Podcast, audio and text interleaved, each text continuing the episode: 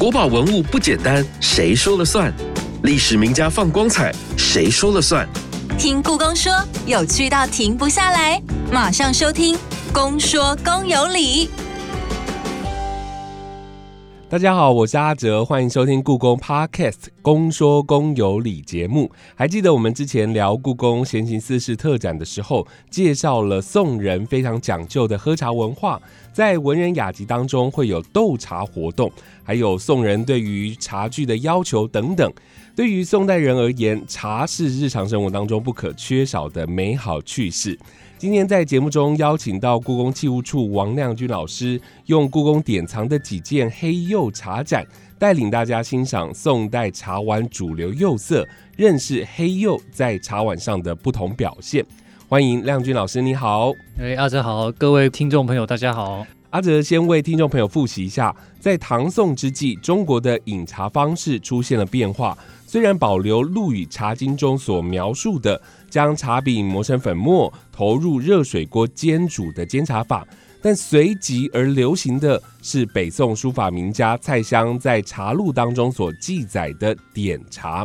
所以，是不是请老师先我们再次的介绍宋人喝茶的这个主流的方式呢？点茶这个点呢，就是一点、两点、三点的点哦。什么叫做点茶呢？是，我想一般的听众可能。对这个有点陌生，但是我想大家对于日本一定会喝到他们的抹茶嘛？对，对于喝他们抹茶的这件事情，应该就相当熟悉了。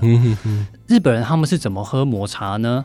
他们就是把也是把茶叶磨成粉末之后，把那个粉末呢放到茶碗里面，再用热水去冲进去嘛。冲完之后会用一个像是扫把状的那种东西，快速的去搅拌它。对，它的这种饮茶的方式呢？其实就是源自于我们一千年前宋代人喝茶的方式，也就是我们刚刚讲的点茶。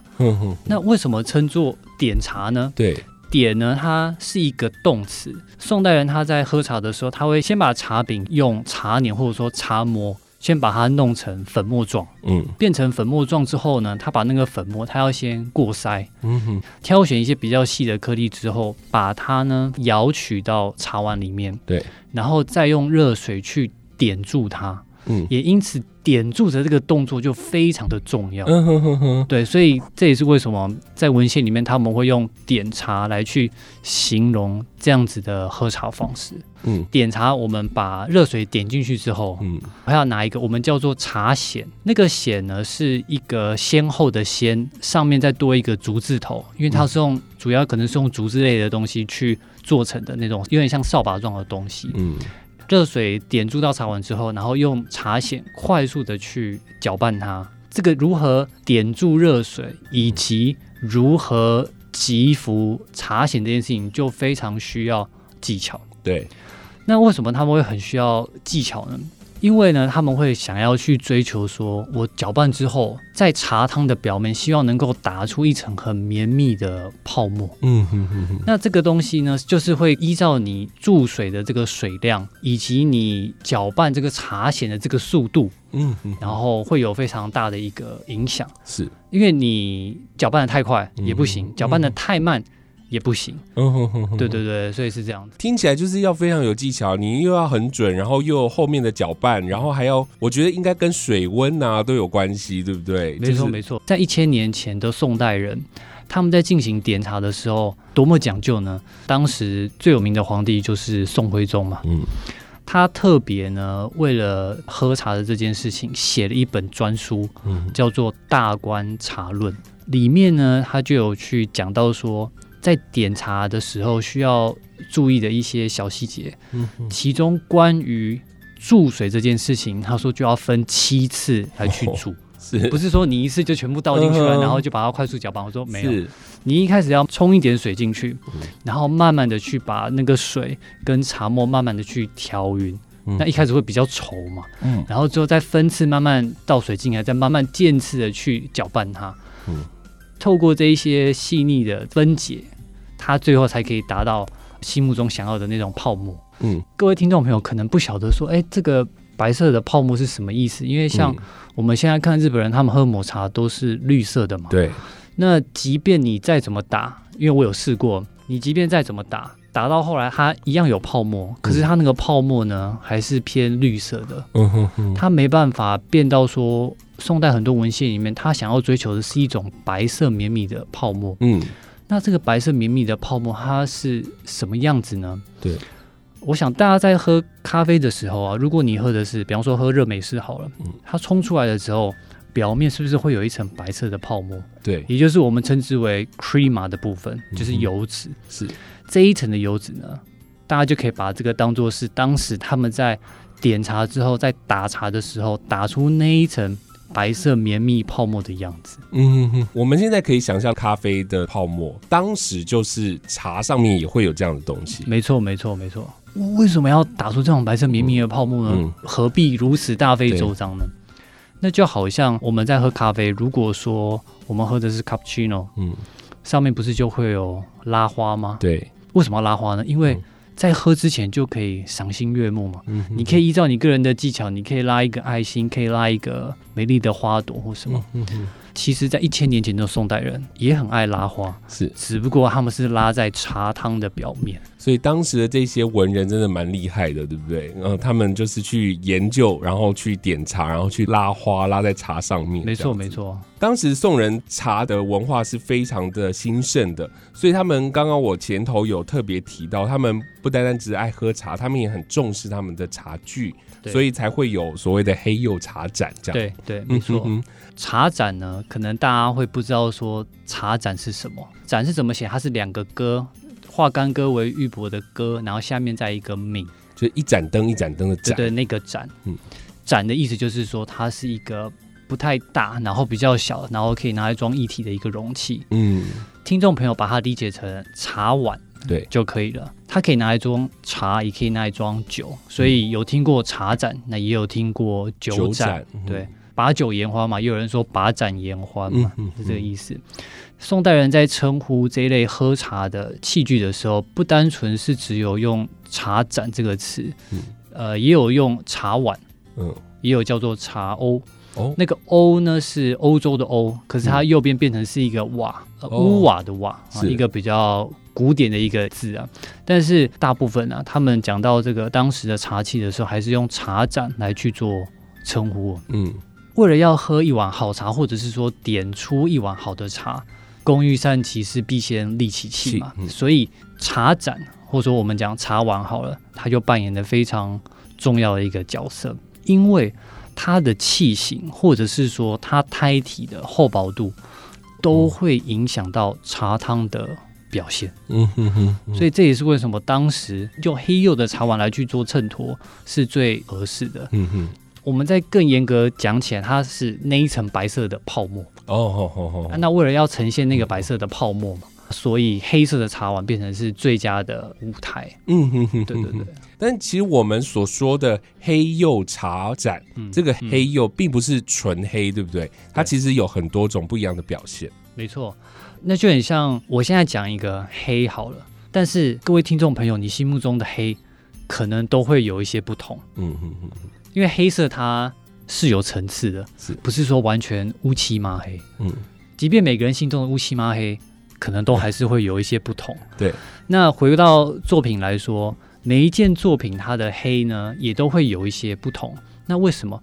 因为呃，我们的茶盏它制作好之后，比方说在露炉上面制作好之后。我们要上釉嘛，嗯嗯，上完釉之后还要经过一道很重要的手续，就是它要放到窑炉里面去烧，嗯，烧完之后呢，才会呈现出它最后的一个样貌，嗯，那在窑炉里面烧造的过程中，它会随着烧造的温度，或者是它在窑炉里面摆放的位置，因为它受温会有一些不同嘛，是，那黑色的表现就会有些微的差异。嗯哼，这个是一个就已经是一个蛮大的不同了。是，现在在故宫总共有收藏了十件清宫的珍贵黑釉茶盏，虽然它都是黑釉茶盏，但却有不同的特色，包含了兔毫盏、鹧鸪斑盏、木叶贴花盏，也有完全没有花纹的无纹盏。那接下来我们就请亮君老师一一的为我们来介绍。我们先来介绍产自于建窑的兔毫盏，好不好？好。那我在回答阿哲这个问题之前呢，我先补充一下，大家可能对于这十件可能没什么概念。嗯，那我先讲一下，我们国立故宫博物院院藏的陶瓷器总共有两万五千件。嗯哼哼，那黑釉只有十件，只占了十件，显然是非常非常的小众。嗯，根本就是迷你版。嗯哼，我也换句话说，也可以说它非常非常的珍贵，是非常少。可能有听众朋友会想说，哎，那有可能是都放在对岸没有拿过来啊？嗯。但我有跟北京故宫的朋友去问过这个问题啊，那他们看过他们库房里面有关于黑釉茶盏的收藏哦，目前所知可能也才两件而已。嗯哼，我现在这边讲的呢都是清宫传世，是。不是说后来人家捐赠或者购藏的？嗯，我们现在讲的都是清宫传世的黑釉茶盏，嗯，等于对岸也非常非常的少，是。再加上我们也只有十件。由此可知，这一批东西在故宫，或者说在当时的清宫来讲，是非常非常珍贵、珍贵的，非常非常珍贵的。那为什么会这么这么的少呢？嗯，主要是因为我们到了明代开始，尤其是明代中后期开始，我们喝茶的方式产生了一个巨大的变化。嗯嗯，是什么变化呢？我们现在喝茶是不是都是把茶叶丢到茶壶里面，然后用热水去？冲开冲开它嘛，然后再把茶汤给倒出来。对，那这种喝茶方式呢，就是源自于明代所新兴的一种饮茶法，我们叫做泡茶。嗯哼哼，因为黑釉茶盏当时制作出来的时候，它是为了要符合点茶的这种饮茶方式。对，那整个喝茶方式改变之后。它就没价值了，是不是？对，它就失去了它使用的一个意义。嗯哼。那也因为这样子，所以你说到了明代，甚至到清代，好，大家已经用不到它了，甚至有些人根本就搞不清楚说它是怎么用的，嗯，以及它的来历是什么，可能都搞不清楚。是。所以也因为它失去了使用的功能，渐渐的退出了历史的舞台。是。也因为这样子，所以清宫用不到了嘛。嗯嗯。那。也就不会说就会有收集到很多这一类的东西，嗯，并不会，嗯，所以这也是为什么不管是国立故宫博物院或者说北京故宫，他们收藏的这个黑釉茶盏会这么少的原因。哦，所以故宫所收藏的这十件黑釉茶盏才这么的珍贵啊！对，而且这十件呢，诚如阿哲刚刚介绍的。它的不管是兔豪展，或者说鹧鸪斑展，或者是木叶贴花的这一些装饰的黑釉茶盏，在当时都是非常具有代表性的。嗯哼哼哼，各自有不一样的特色。老师今天会为我们一一的介绍。我们先来介绍兔豪展。兔豪展，展就是茶盏的盏嘛。兔就是兔子的兔，毫就是单位的那个毫米的毫米的毫。或者是大家有想过兔毫，就是那个毛笔的那个兔毫，对，那大家想说兔毫是什么东西啊？嗯哼，它其实就是一种茶盏上面呢，它布满了一丝一丝细条状的这种这种纹理，一丝一丝细条状的。那宋代人看到这一类作品的时候呢，他就觉得就说，哎，上面这个细密的这个条纹呢，跟兔子的毛很像。嗯嗯嗯，所以呢，他们就。发挥他们的想象力嘛，把这两件事情做一个连接，那把它这类作品呢，用兔毫盏来去称呼它，是。它就很像是一个黑色的茶碗，但是它整个茶碗上面裹了很像兔子的毛一样，嗯哼，它这种细密的这些条纹呢，它并不是人为去画的，它是在窑炉内烧造的过程中产生化学变化的一个结果，嗯。当黑釉，尤其是建窑陶工他们所使用的黑釉，它的流动性很高。嗯，当陶工把茶盏放到窑炉内的时候，我们是正摆的烧，我们叫做正烧或者是仰烧，就是它不是倒过来的烧。对，在烧造的过程中呢，当温度拉到很高的时候，它的这个釉啊会变得比较融融，会。像液体般的向下去流动，因为有地心引力的关系，所以它一定会向下去流动。对，因为它流动性又很强嘛。嗯，那当它在流动的过程中，那个铁啊，因为它是会浮于釉的表面。那大家想象一下，当它向下流动的时候，它是不是就被向下被拉成比较细条状的一个图案？是。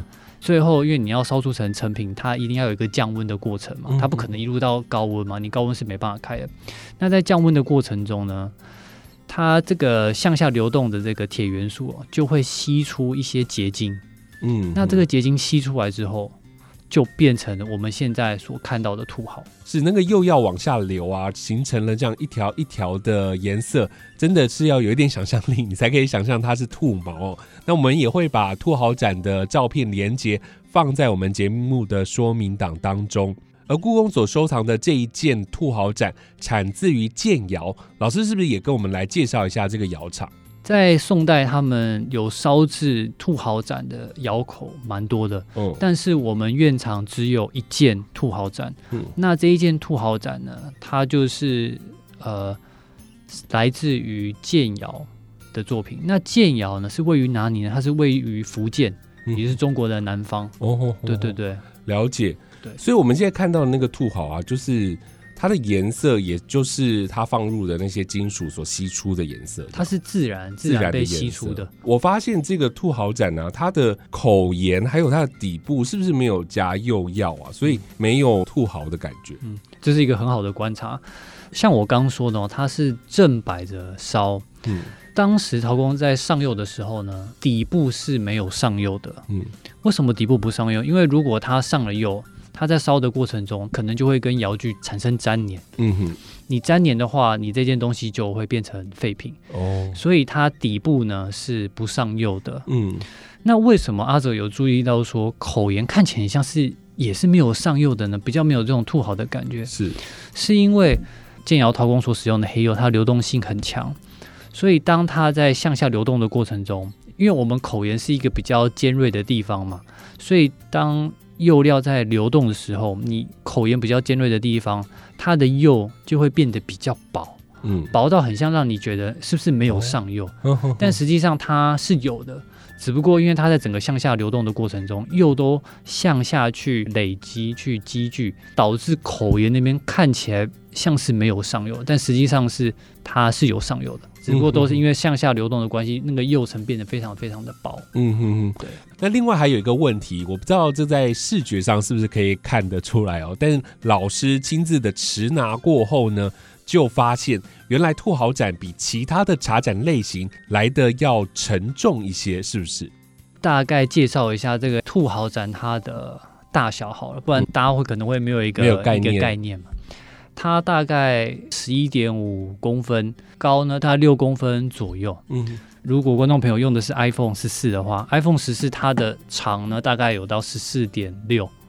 那你大家就可以用这个去作为一个比例尺去去感受说它的这个大小。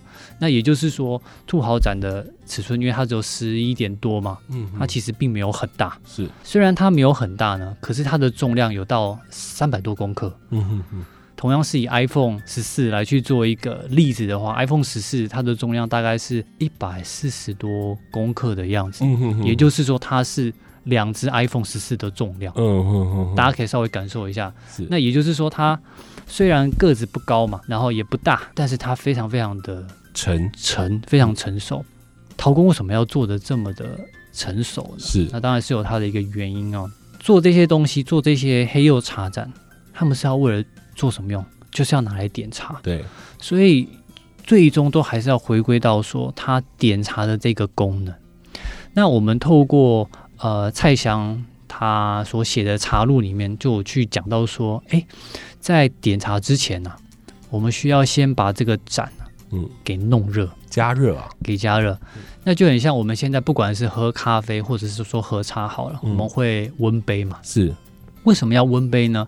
因为如果说这个杯子啊，很在常温下，那我们倒的茶或者说咖啡好了，我们是高温的，嗯嗯，那你高温冲进去，你一碰到这个咖啡杯或茶杯，好，瞬间就降温。对，那我们都知道说温度对于茶汤或者说咖啡的影响或者是说表现非常的重要，是，所以这也是我们需要先温杯的原因嘛。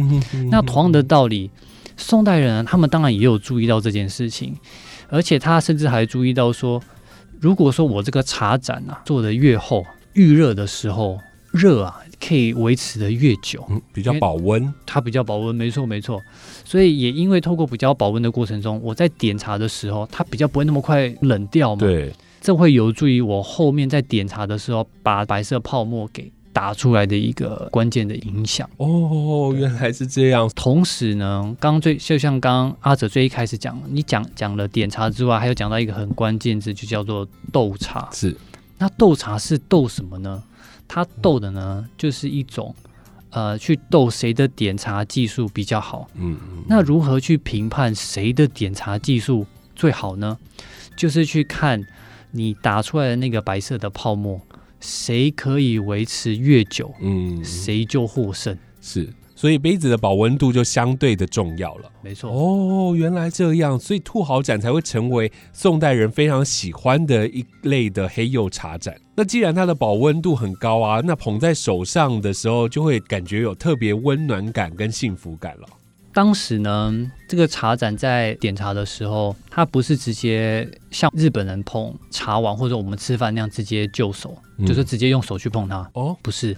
我们从很多的考古材料里面，以及文献上面，还有绘画里面，知道说，当时的茶盏在点茶的时候呢，很大一部分是跟盏托一起配套使用的。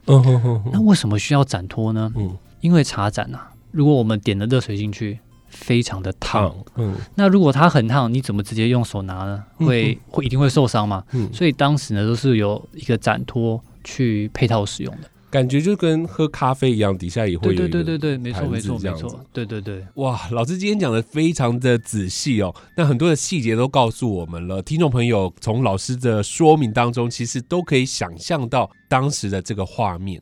在上半场的节目，我们只介绍了兔毫盏，还有其他类型的茶盏。我们要在下半场的节目再继续请亮君老师为我们一一的分享。现在要先进入到故宫四季热搜单元，要来听听本周为您热搜什么样的关键字。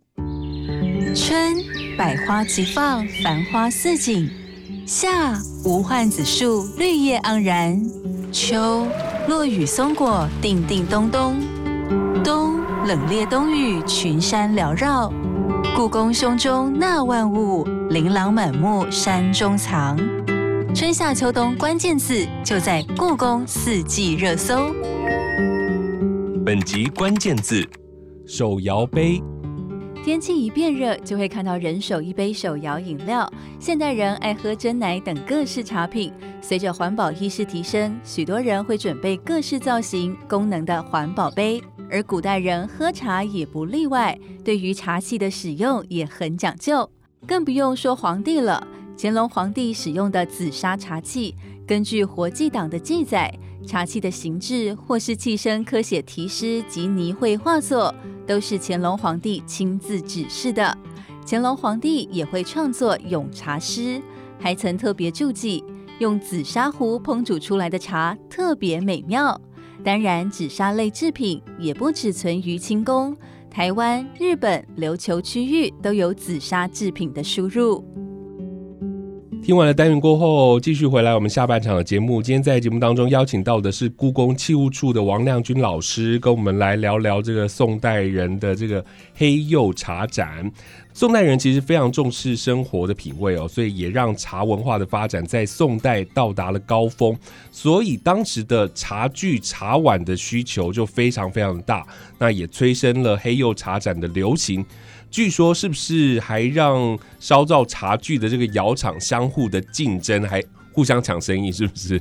没错啊，因为黑釉茶盏在当时呢是上至皇帝，下至百姓，大家都会使用到的器具。大家当然会想说，这个需求量很大，非常非常的高嘛。因为这个跟我们现在理解的艺术品是不一样的。嗯，要回归到当时的一个使用的情境，它都是要拿来使用的。是。宋代人他们要喝茶嘛，要点茶嘛，那所以黑釉茶盏就变成是一个不可或缺的产品，或者是说商品好。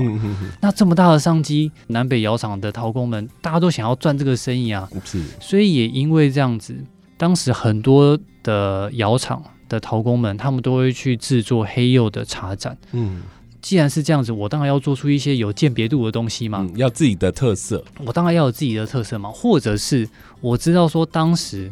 可能大家比较追求的是兔豪展，嗯，我是说像是建窑兔豪展的那一类东西，等于是当时的大家心目中最好的作品。嗯，那我有一些可能是比较地方性的，嗯，那我就会去模仿他们，嗯，虽然没办法这么像，可是我尽量做出一个很像的，因为市场流行会流行这一类的作品，所以也因为这样子，当时南北窑厂的很多的陶工们，就大家就是绞尽脑汁，想要做出。我能够大卖的黑釉茶盏是，所以大家都要找特色嘛。不同的窑厂就要烧出不同的茶盏啊。那刚刚我们前面介绍的是兔毫盏，而接下来要介绍另外一类的黑釉茶盏，因为它是透过人工装饰成型的，跟兔毫盏不一样。兔毫盏是烧造的时候自然吸出的纹样。老师是不是跟我们来介绍一下这个鹧鸪斑盏？听起来有点拗口，那但因为这是源自宋代文献，他们怎么称呼这类作品？那盏呢，就是意味着茶盏嘛，茶碗。那鹧鸪斑呢，就是形容斑纹的一种类型。嗯哼。那鹧鸪呢，它是一种鸟类，体型有点像鸡，但是又没有到那么大的。所以如果有兴趣的话，可以在 Google 上面查一下鹧鸪，就可以发现很多它的图像了。对。那鹧鸪斑呢，也就是跟鹧鸪鸟身上的斑纹很像。当时他们的生活里面就是跟大自然比较亲近嘛，是，所以说当他们看到这类东西的时候，他们会依照自己自身的一些生命经验去做一个连接，或者是说发想。之前讲的那件兔毫展，好，我们现在看到可能我们不会把它跟兔毫做联想，大家可能有各自的想象。那像这类的东西呢，传到日本之后，嗯。日本人呢，并不是用土豪来去形容它，当然也有，但是其中有另一个可能是他们觉得这个一丝一丝的这个条纹啊，跟这个稻禾很像，所以他们会用稻禾去形容这一类的纹样。是，那这个就是会跟大家各自的一种生命经验会有一些差别啦。嗯嗯，对。那回过头来讲，鹧鸪斑展。这个鹧鸪斑呢，它一样是比较条索状的这种纹样，嗯，可是它跟兔毫有一个很大的差异，是它并没有像兔毫这么的细密，嗯，它没有这么的密，是它比较像是一条一条，然后飞梭的那种斑纹。哦，我个人呢，当我看到这类作品的时候，就会觉得说，哎，这个其实跟星空的感觉是，嗯，非常的像，对，就像那个流星雨这样啪啪啪，对对对对对，就是。这个星点在上面飞梭，嗯，落下的这种感觉，再加上它是黑釉，嗯，所以你就会觉得说，很像是你躺在草地上往天空去看星空那种感觉。嗯，鹧鸪斑纹它跟兔毫展是很不一样的，因为它是用画的，对不对？呃，以前呢，我们觉得说它可能是用画的，嗯，但是呢，根据最新的研究，它可能也不是用画的，因为用画的呢，没办法像我们所就是没办法，它那么的自然。嗯嗯嗯。所以后来呢，我们发现是说，它应该是当这个茶碗已经做好之后，我不是先上了黑釉吗？对。上了黑釉之后呢，我先把它放在，比方说放在桌面上。嗯哼。这个时候里面是还没有任何的纹样。陶工呢就拿了毛笔沾了褐釉，是另外一种颜色的釉药，有吗？我一只手握着笔杆，然后把它放在茶盏的上面。是。观众朋友可能要发挥一点想象力。然后在上面呢做什么事情呢？我另外一只手不是空着吗？我就是透过拍打笔头的方式。当你拍打笔头的时候，你的喝油原本不是吸在毛笔那边吗？它一定会向下去洒落。对，当它向下洒落的时候，它就会很自然而然的喷洒在茶盏的盏面。哦，然后。透过这样的方式，会让你觉得说，哎，好像是人为去一笔笔点画，但实际上不是，嗯，因为你一笔笔点画太慢了嘛，会没有效率嘛。我直接透过这样方式，我一次拍个几下，我有可能拍个一下，我就可以达成这样子的一个效果，也比较自然，这样。没错，没错，这才是关键。因为我看故宫所收藏的鹧鸪斑展啊，它其实。是来自于不同的窑厂所产生的样子有不同吗？这两件作品呢，一件是来自于河北的定窑，另一件是来自于河南省的当阳玉窑。是，即便他们一样都是黑釉，上面有鹧鸪斑的斑纹，这样。嗯嗯。那老师，你们是怎么分辨它是来自于不同窑厂的呢？因为现在已经有越来越多考古的发掘，嗯，所以我们可以从定窑跟当阳玉窑它所挖掘的这个标本去做一个判断，嗯，那其中有一个很大的关键是茶盏的这个造型啊，会有一些些微的变化，嗯哼哼。如果观众朋友在看书或者是说在看实物的时候，可以看它展型的的这个外场的这个角度，或者是说它茶盏的这个碗沿的部分会有一些不同。嗯哼哼。那我这样讲，可能大家会觉得有点抽象啊。是。那有一个更关键的可以判断的地方，就是它茶盏的底部，也就是外底，呃，我们叫做圈足的地方。嗯。圈足这个地方呢，往往会透露出我们作为判断一件陶瓷产地的重要的依据。嗯。如果说我们只看它的正面。没有看到它的底部，我们只看了一半。嗯嗯，有的时候会有点难判断。是底部呢，往往是提供更多线索的地方。嗯，一方面是因为它大部分是没有上釉的。嗯，像我刚刚讲的，为什么不上釉呢？因为就是怕那件茶盏跟窑的地方粘在一起。去做。另一方面是，那在做圈组的时候呢，不同地区的陶工他就会有不一样的手法。或者是说不一样的风格来去制作这个圈组，嗯嗯。那当我们在看圈组的时候，它就提供几个线索，一个是圈组的造型，是像定窑的圈组呢，它的造型就是比较小巧，嗯，它的这个圈组是比较直挺挺的。可是当阳玉呢，它就会有一点微微的外撇。哦哦哦哦。那你说这个有什么差别吗？这就是一种地区性，或者说这种窑厂。你想要做的一种风格的一个特征，是是是，那这是一个。然后另一个是因为它漏胎，它没有上釉，所以我们可以看到胎体的这种细致的程度。嗯嗯，像定窑呢，它的胎土本身在淘洗的过程中就会比较干净。嗯，那所以它的胎体在烧的时候，加上温度又很高，所以它烧出来之后，它的这个胎体啊会非常的致密。你看起来就会觉得它很致密的感觉，可是像当阳玉窑呢，就会比较粗糙一点，粗对，相较之下比较粗糙一点点。那像这些呢，都是我们可以透过。呃，圈足的地方来去作为判断这两件作品它产地不同的一个特征。嗯哼，因为在圈足就是没有釉药的关系，所以它真的看起来比较赤裸一点，所以就可以从这些细微的地方发现它是从不同的窑厂出来的。这样对。那像这两件作品呢，它尺寸都比较大，它的口径有到。大概都二十公分左右，存在感比较高的作品啊。如果说观众朋友有机会上手的话，其实一上手就会知道说它们有差异。因为像定窑那一件，它的胎体就比较薄，嗯哼，那所以你拿起来就比较轻。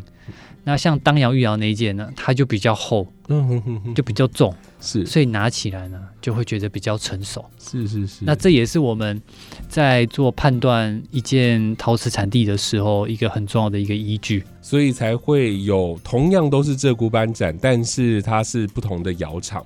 那再来还有另外一个，我觉得蛮特别，就是它也是黑釉茶盏，但是它上面没有任何的纹路，所以就直接命名为无纹盏。故宫收藏的两件，老师要不要跟我们来说一下它的外观，还有它特别的地方在哪里呢？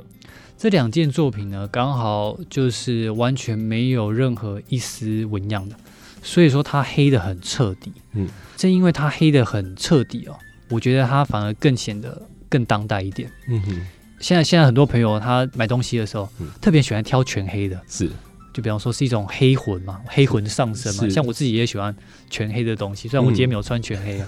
它本身的这种黑呢，是纯然的黑，再加上它的这个光泽感很强，嗯，所以它并不是雾雾的那种黑啊，是那种光泽感很强的这种黑色，是，所以会让你觉得说，哎呀，反而更有一种高级感。质感超质质感在里面。嗯，这两件作品呢，它都是定窑的黑釉茶盏。嗯，但是它跟刚刚我们讲的那个定窑鹧鸪斑一个很大的不同是，这两件呢比较小，它的口径大概只有十四点多吧，是比较小的一个茶盏哦。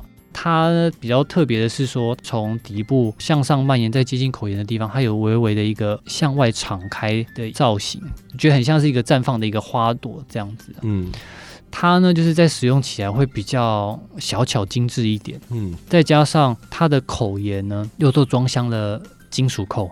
哦，装箱的这个金属扣呢，并不是只有这两件才有，但是因为这两件它没有任何的纹饰，再加上它的黑釉的光泽感很强，是，所以更可以跟它口沿的这个金属扣。产生相互映衬的一个效果。老师说的这个金属扣啊，因为在这个黑釉茶盏上面口沿的最外围有一层金色的样子。对，我一开始以为它是涂料，看了资料发现它是金属。没错，没错。很多时候呢，我们不仔细看会以为说很像是涂上去或者是画上去的。对，但这十件作品里面，除了兔豪展这一件之外，九件作品里面全部都镶了一个金属扣。大家想象成说，在口沿的地方，我用很细细的一圈金属装箱在口沿上面，那就很像我们现在咖啡杯，或者说茶杯，或者是说碗盘好了。嗯。口沿的地方，往往会是一件作品它最薄的地方。嗯哼哼，通常绝大比例是。嗯哼，那最薄的地方呢，也就是它最容易破裂、破裂，或者是说不小心碰撞的时候就会有缺口。回过头来讲茶盏，那茶盏的口沿也是相对比较薄的地方。是，所以那古人是很珍惜这类作品嘛，所以他也知道说口沿是比较容易不小心去磕碰的。所以他就在口沿，我就镶了一圈金属扣。嗯哼那这个金属扣呢，一方面可以达到保护口沿的作用，另一个是我同时也达到了装饰的功能。是黑色衬金色，大家觉得怎么样？非常的高雅。对，当它的口沿镶了一圈金属的质感之后呢，你更加可以凸显你黑釉的这种质感。嗯哼哼哼，对。我发现其中一件无纹展，它的圈足看起来很像是白色的，但上面又有一些脏污，这是为什么呢？阿哲讲的这个白色的地方，原本没上釉所露出胎体它本身的颜色，嗯，所以照理讲，它本身应该是很洁白的。对，那大家想象一下，那就会是一个黑跟白色很彻底的一个对对比，对。对吧？因为它很黑又很亮，是肉胎的地方又很白，白，所以黑白的冲突嘛。阿哲刚刚讲说，那为什么这个白的地方看起来有一点脏脏的，上上了一些，好像涂了什么东西那样？这个特征呢，我们在每一件黑釉茶盏上面都发现有这个特征。不管你露胎的地方，因为定窑它本身的胎体比较白，嗯，那像建窑的胎体它本身比较黑，可是不管它们的胎体是。比较偏黑的，或者说比较偏白的，有一个特征就是它在烧完之后被用一层褐色的涂料把露胎的地方给涂满，所以它原本应该是白，上面还有一层褐色的。对，像我们这次其中有一件无纹展，它比较难得的是它这一个褐色涂料几乎没有脱落，嗯，所以我们可以看到它涂上褐色涂料之后该有的一个样子。嗯嗯嗯。那大家想象一下，为什么它要涂褐色的涂料呢？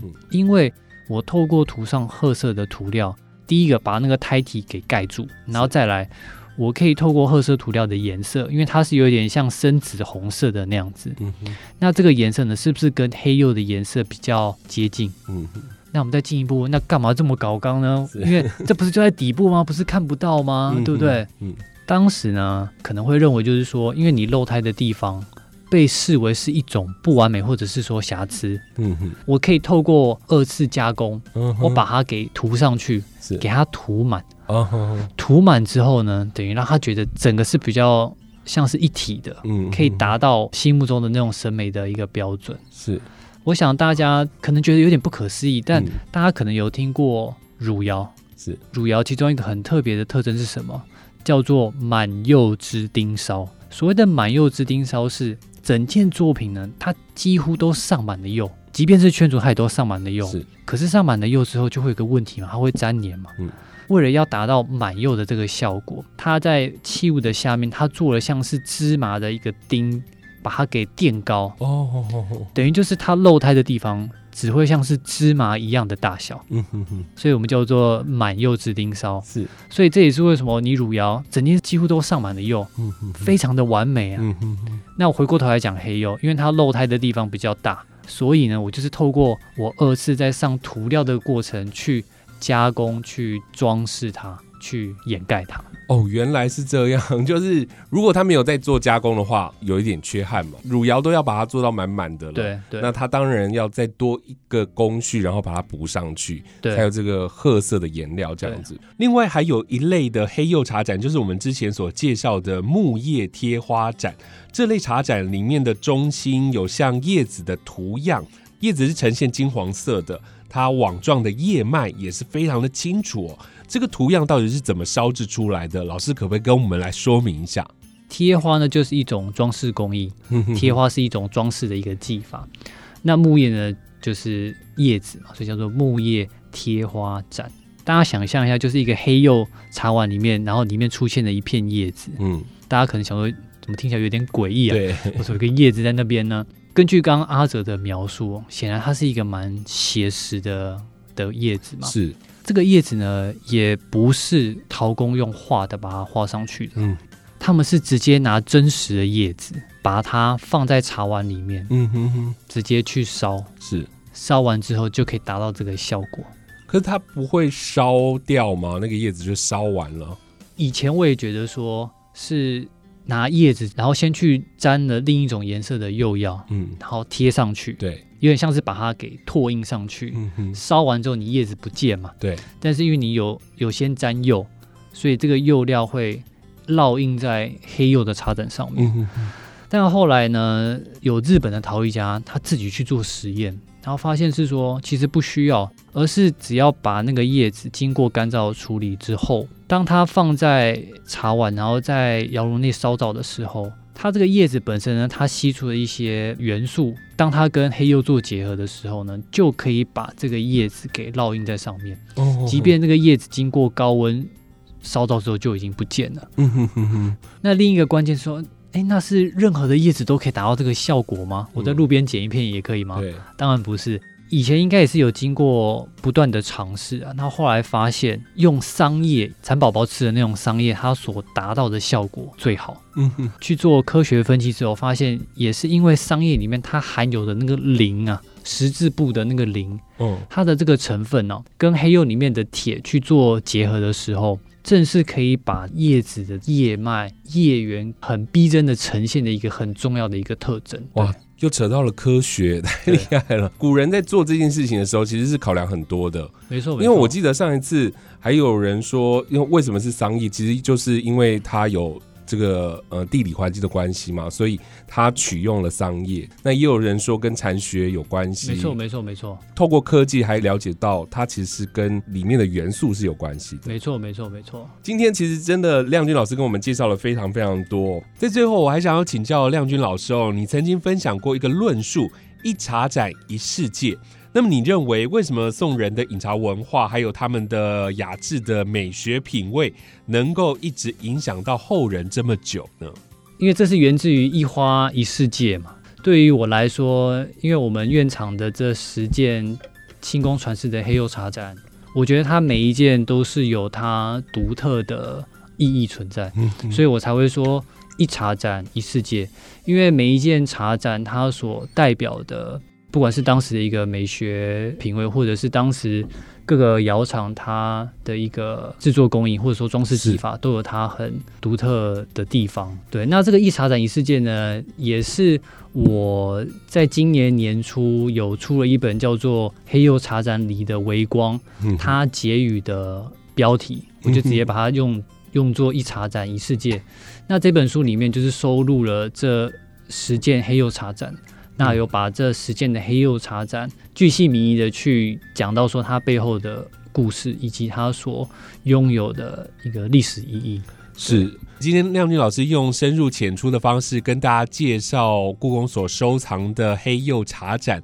我们再次从宋人的饮茶方式、偏好、品味，到他们对于茶盏烧造的要求，更清楚了解到各类黑釉茶盏的细节跟层次。